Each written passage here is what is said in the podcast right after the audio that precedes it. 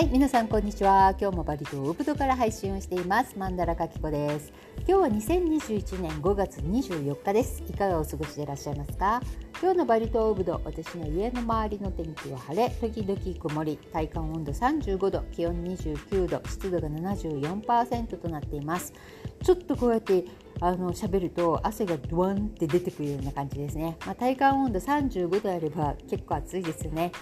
というわけで、えー、今タンクトップね背中もグワーンと開いてる、えー、肩ももう丸出していた、まあ、のタンクトップを着てますけれどもこれでも結構暑いですもちろん裸足ですねもう靴下なんか履いていられませんっていう、えー、そんなバリらしい天気です。え今日は、え午前中にちょっとお肉をね取りにウブドの方に行ってきたんですけれども、えー、道はもう普通にローカルの人たちで行きかかって行き飼っていて、えー、たくさんの人たちがね外に出てるしガソリンスタンドに行けば 2, 2台3台待ちみたいなでスーパーに行ったら、まあ、キャッシャー2個しか空いてないので、まあ、4人待ちとか、えー、そんな感じでしたけれども、えー、私は今日ね、えー、ワンちゃんとか猫ちゃんのためにお肉を1 0キロぐらい買いに行ってきたんですね。でまあね今まではねそこのお肉屋さんは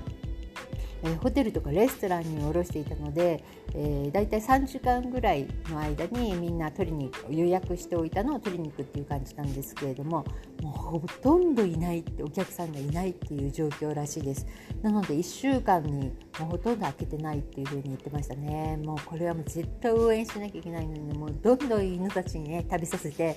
どんどん太ってほしいと思います。というわけで、えー、うちのね裏側に村の火葬場があるんですね。でそこにねバリ人の人たちってもうひっきりなしに犬とか猫とか捨ててくんですよ。本当にねイライラするっていうかなんでこんなところに捨ててっちゃうのっていうでちょっと前からね、えー、6か生後6ヶ月ぐらいのワンちゃん2匹が捨てられていたんですねあまた死にるが来てると思ったんですがやっぱりここのとここコロナでね、えー、ワルンとかそういったのもないし、まあ、皆さん自分のことが精一杯でまさか野良犬にあげるような、ね、ものがないので心配になってたんですけれどもこの間ね歩いてる時に見たらかなりガリガリになってた。でうん、これはいけないと思って、まあ、大きなお世話だって言われそうだなと思ったんですね主人に。だけどご飯をちょっとねあげないと死んじゃったら嫌だなと思ってで持っていくように、えー、今してるんですけれどもうんだいぶね慣れてきた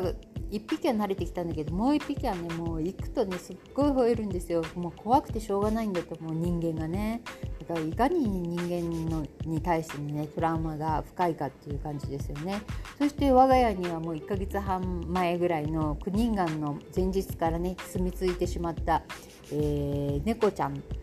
3匹の生まれたての猫ちゃんにそしてお母さん。この4匹のねあのご飯作りもあるしってそしてうちの愛犬太郎くんでっかい体でね、えー、そしてもう通じゃない量のね白いご飯を食べるうちの男どもに2人もねいるので本当に朝から晩まで、ね、なんかキッチンでね何かを作っているっていう感じですね。まあ、私はこの、えー、愛犬の太郎くんもそうですけれども、えー、火葬場に捨てられちゃってこの2匹のねワンちゃんもねもうとっても可愛いので、まあ、しばらくは、まあ、もうちょっとね太ってくれるまではねご飯を、えー、あげていきたいなっていうふうに思います。えー、というわけでインドネシアね今全然いいニュースがないんですね、えー、まあ、ワクチンをまた接種が始まって、まあ、何やかんややってますけれども、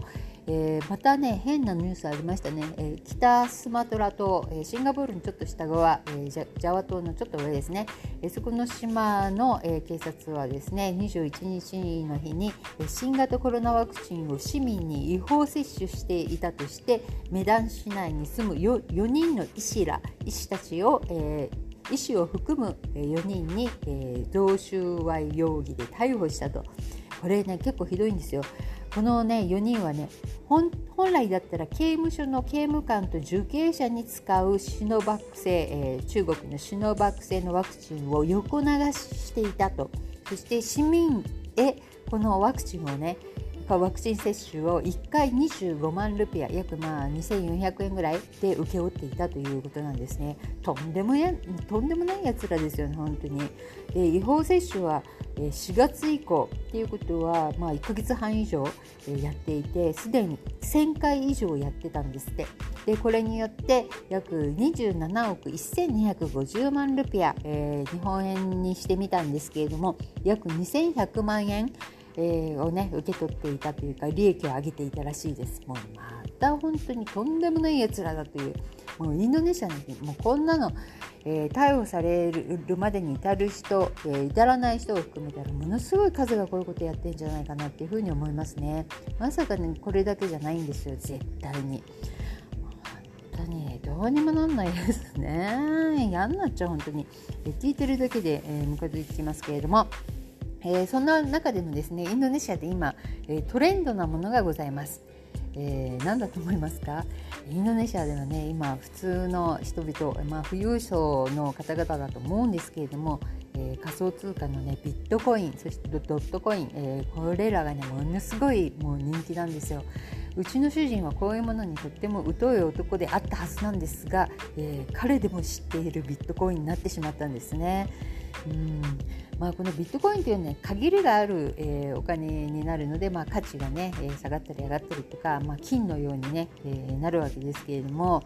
まあ、これがねものすごい流行っていてインドネシア人のギャンブル好きが発覚したっていう感じでしょうか、まあ、バリー人っていうのはこの統計鶏を戦わせるこの統計とかあとカードで遊んだりとかね結構いろいろなギャンブルがあるわけですけれども、えー、まあ、インドネシア全体やっぱり、えー、ギャンブル性があるんだなっていうふうに、えー、主人もね笑っていましたけれども、まあ、簡単にみんなやできるというのでねやってしまうところがね、うん、どうでしょう。上がってるうちはいいですけれども、うん、下がるとね、ねまあ、イライラしていろんな犯罪にも、ね、なっていくのであんまりいいとは思わないんですけれども、えー、インドネシアでもね現在 YouTube っていうのがやっぱり、うん、YouTuber っていうのがとってもこうなんて収入源として認められるようになってきてるんですね。なのでこの間見た、えニュースでは YouTuber の方々にも税金がかかるようになるというようなニュースでした。まあ、YouTuber っていうのはねものすごい人はね、うん、うん、普通では絶対に稼げないようなお金を、えー、月にね稼いでる方もいらっしゃいますので。えー、YouTuber というのは、ね、基本的には Google さんの方からね報酬を受け取っているわけですよね。えー、で電子送金になるわけですからこうオンラインなので全てこう入ってきた額とか、えー、いつとか、いつ入ってきてるとかそういう流れ全部わかるわけですね。まあ、あの銀行の記帳、え通帳みたいになるわけですからね。で日本だと大体国税局っていうのが、まあ、その、え YouTube とかで稼いでる、えー、YouTube っていうのは、えー、再生回数とか登録者数とかああいうのが全部明記されているんですね。なので、えー、私たちみたいに一般人で、まあ、この人すっごい稼いでるだろうなってすぐこう計算できるような、えー、システムになってるわけです。なので、えー、まあ、あのこういう国税局とか、えそういったスペシャリストのチームの人たち、まあ、AI ですね AI の方っていうのは、まあ、見つけやすいっていう、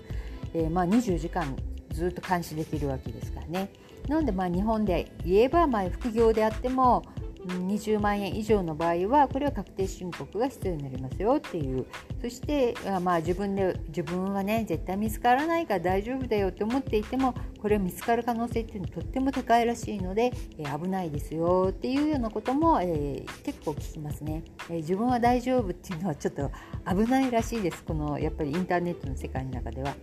まあ、こういったわけで、えー、インドネシア今まではセレブの方々、えー、アーティストですね、え歌手であったり、うん、俳優さんとかタレントさん、まあ、そういった方々コメディアンの方々とかそういうやっぱり、えー、お金持っている方、えー、昔から有名な方そういう人たちが YouTube をやるっていうイメージがつく強かったらしいんですけれどもやっぱりだんだんだんだんこのコロナの間に、えー、いろんな方々が、うん、手をつけるようになったらしくて、えー、だいぶ人気の、えー職業に上がってきたということです。まあ、日本は前からですよね結構もう有名な方って言ったらもう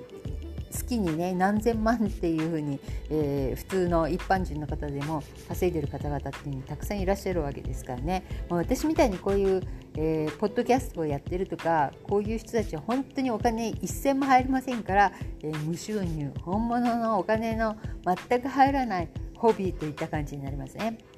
まあそれもいいかなっていうもうねお金お金って言ってると本当にね、うん、こう窮屈になってしまうそして再生回数を気にしたりとか、うん、登録者数を気にしな気にするようになってしまうとやっぱりこういうポッドキャストとか YouTube とか、えー、そういうのっていうのはねだいぶね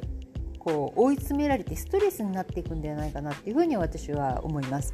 なので私はもう全然そういうの気にせず、えー、誰のためでもなく、えー、自分がボケないために喋、えー、り続けるといった感じなんですね。まあ、そういったわけで、えー、さっきねウブドを回ってきた時に思い出したんですけれども、えー、ウブドでも有名な、えー、まあ、バリ全体ですね。ムッシュルツプーンっていうんですかね。あのフランスのパン屋さん、えあそこジャカルタにカフェをオープンしてるんですよね。すっごい人気らしいですよ、まあ、バリでも23店舗あるのかな、えー、ウブドウが一番最後だったのかもしれませんけれどもここのパン本当に美味しいんですね。でパンだけではなくコーヒーも美味しいしサンドイッチとかサラダとかあとはマカロンみたいなものとかデザート系スイーツっていうんですか？ああいうのも本当にねあの美味しい。ただちょっと甘いけど っていう感じはしますけれども私はいつもハードパンを、買いますね、とっても美味しいです。